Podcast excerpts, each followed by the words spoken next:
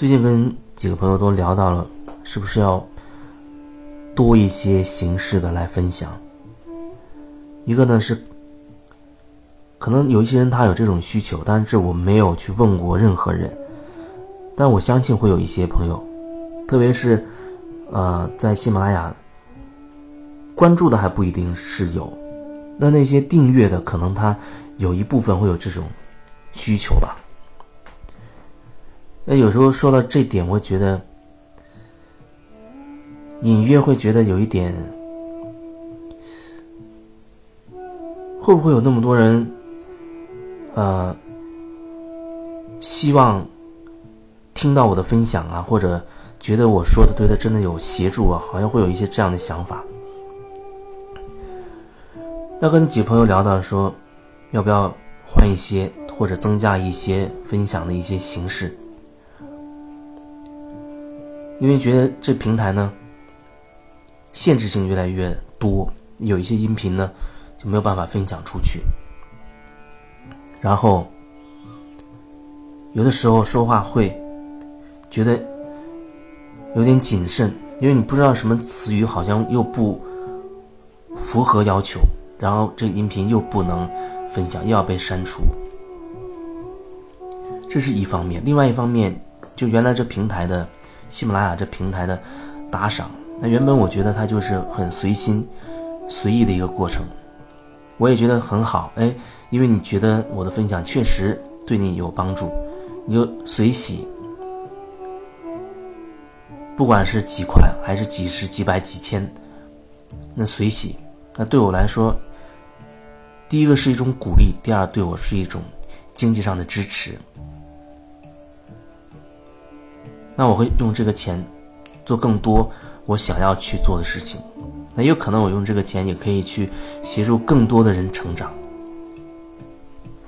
当然，前提是首先协助自己成长。可是后来这平台这方面变得就比较复杂，比如先要绑定啊一些银行卡，然后要买这个平台的一些点，然后再。买这里面通过点赞买一些礼物送出来，在最后把这个礼物再折算成钱，然后收取一定手续费，最后再打到我的账户里，这过程就比较复杂了。而且刚开始的时候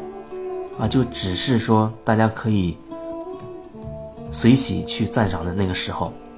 这平台是不收费的。比如说你赞赏五元，我就可以收到你的五元。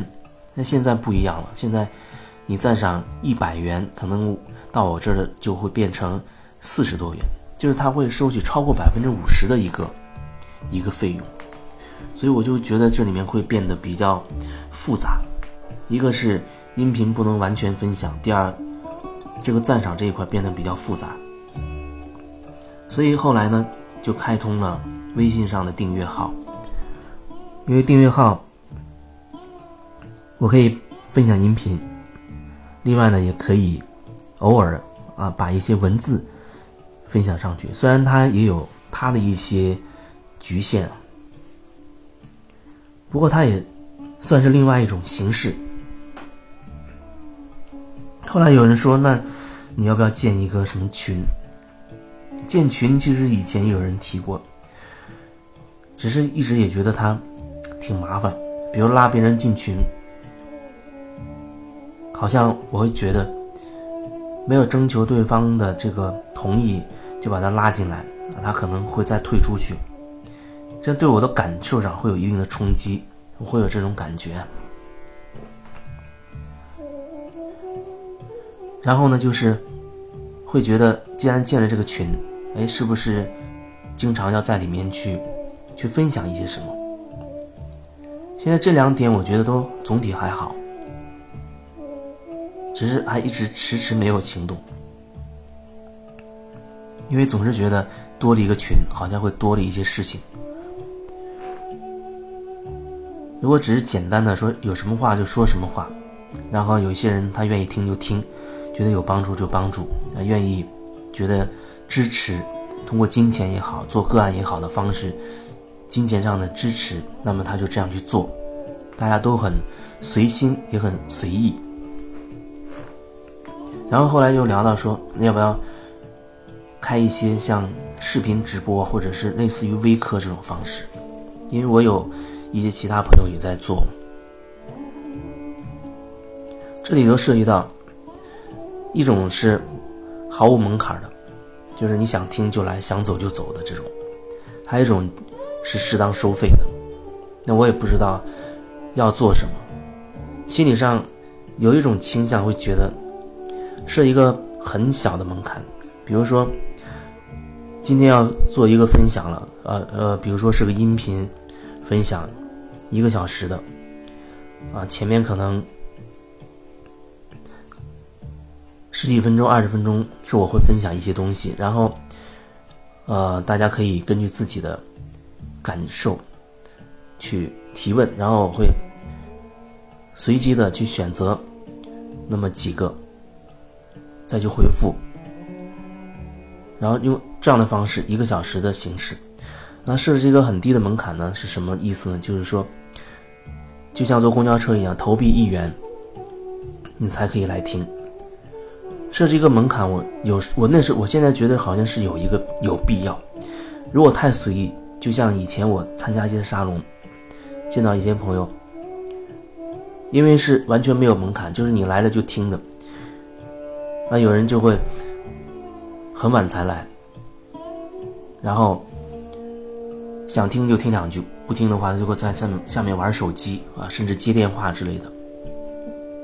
然后可能中间他他没有感觉就走了，那这是一种方式，但这种方式感觉总体不太和谐，不太协调，因为它好像会随机性太大。稍微设一个门槛，至少会让你稍微想一想，哦，这是要收费的，适当收费的。你如果要去的话。你要稍微掂量掂量自己是不是真的要，是不是你想要的。有时候你会发现那东西收费，比如说一万块钱一个课，那你之前可能会掂量很长时间，至少就我而言，我会想很久。那我一旦确定了，我会很认真的去去听，去听他讲什么，呃，做什么练习，会很很用心去做这件事情。所以这门槛的好处就在于这个，是个低的门槛。那时候是想啊，投币一元，然后大家就可以来听。但也许这个可能太低了，低到相当于没有。这我还没有确定。然后就是，如果设一个低的门槛的话，后面就可以结束之后，大家可以要么就随喜。随喜的意思就是说，你可以凭着你这次听课的感受，哎，你觉得挺好玩、有意思，或者哎有帮助，你可以随喜。随喜的金额也不限，你可以比如单独发红包给我、转账给我，用这种方式啊。但是前提是完全出于你的自愿了。下不设限，上也不封顶，就是用这种方式。这是目前想到的。那还有人建议，当然说，你可以，啊，做成一种相对有固定时间的，比如说，呃，每周两次，啊，一个月这样就有六次，然后你统一收费。但是目前这只是一个初步的一个想法吧，这些具体怎么样，我也不知道。因为好像嫌麻烦，目前还始终是会对我造成影响。因为我也不确定我自己的时间，这些音频分享都是我自己有感觉啊，然后就会录一些，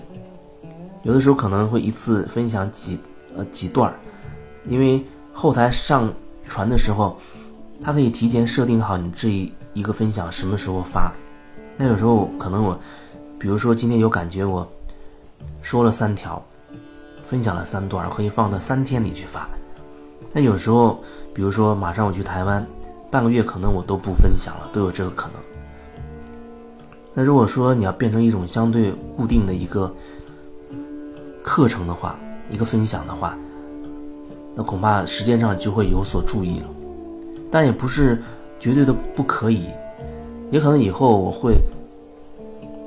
有新的想法。只是目前我只是想把这些东西通过分享的方式表达出来，因为我在说的时候，我自己心中一边说一边的感受，也是一个转化和清理的过程。所以为什么能够把它表达出来会很重要呢？表达它就是一种清理的过程，带着觉察去表达，它就是在转化。那么，听到我分享这一段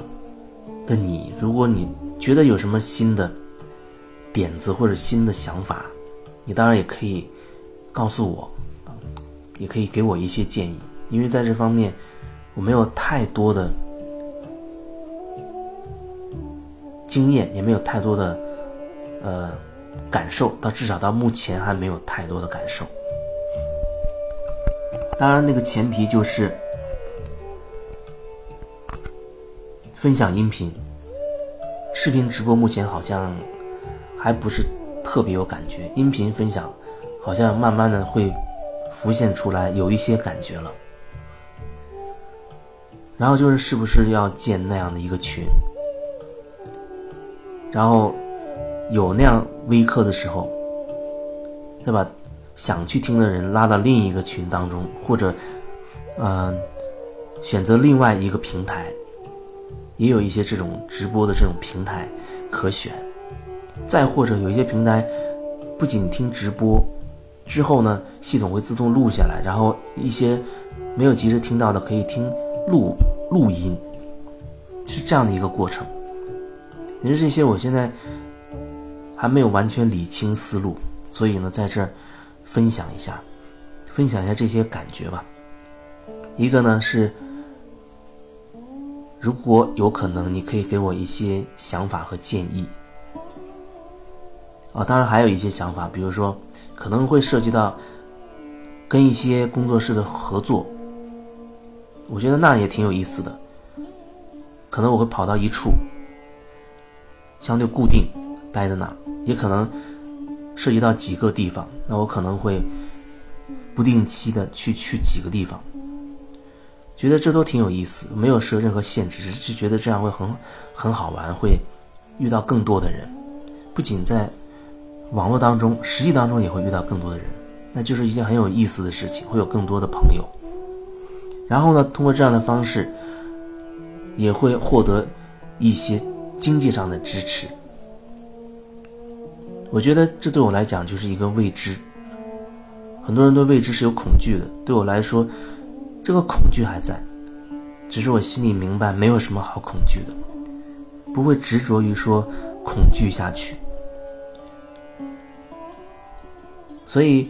这是一种新的生活的方式，一种新的生活的方式。就像很多，包括一些所谓网红也好，还有一些代购也好，那都是在新时代出现的一些。不需要在固定的单位啊，一定要替别人做什么什么的，你可以做自己想做的东西，用这种方式去生活，这是新时代的一个很明显的一个特征。慢慢会有越来越多的人，一点点的去找回他自己，开始做他自己想要做的事情。做自己想做的事情，你就会干劲十足，因为它真的很有意思。然后大家就会成为一个联合体。你会发现，那个金钱就像是一股水流一样，它会流向这里，流向那里，不断的在流。因为，比如说你做代购，哦，我喜欢你的东西，我会通过金钱流向你，然后拿到你那里的东西。然后你喜欢听我的分享，啊，你会把金钱流向我，收获你想要的东西。那边还可能还有一些做一些有机、有机食品的或者自然农法的，金钱就会流向他。然后他又会对别人又有需求，又会流向另外一拨人，那今天就会在更大的整体当中，更自由的，哪里需要就会流向哪，用这种方式在流动。然后慢慢你可能就会感受到，哦，原来我们都不匮乏，金钱它只是一种在流动的东西，只是一种在流动的东西，它可以展现你丰盛的一个面相。可能慢慢的再发展，你会发现哦，金钱它不是必须的东西了，它不是必须的东西了。但是现在可能这说的还太早，但是我相信会有那样一天。所以分享这篇不仅是希望能够听到你的一些想法、一些主意，甚至一些合作，也是通过我这样分享，表达一种让能量流动的方式，就是你心里有什么东西，你能够通过语言表达出来，让这个能量开始流动。有人说：“那我心里明白就行了。”很多时候呢还不够。你心里明白，有时候你发现你觉得不方便讲出来，或者不好意思讲出来，或者各种各样的原因你不能表达出来，这说明它还存在一定的问题，导致这股流它不能够冲出来，它不能够流动起来。所以，如果你觉得心中有一些纠结困惑，你可以通过这种这种表达的方式让它流动起来，一边流动，你会觉得自己越来越轻。也越来越清晰，你也会理清很多关于自己内在的一些东西。这就是这一段主要想要表达的。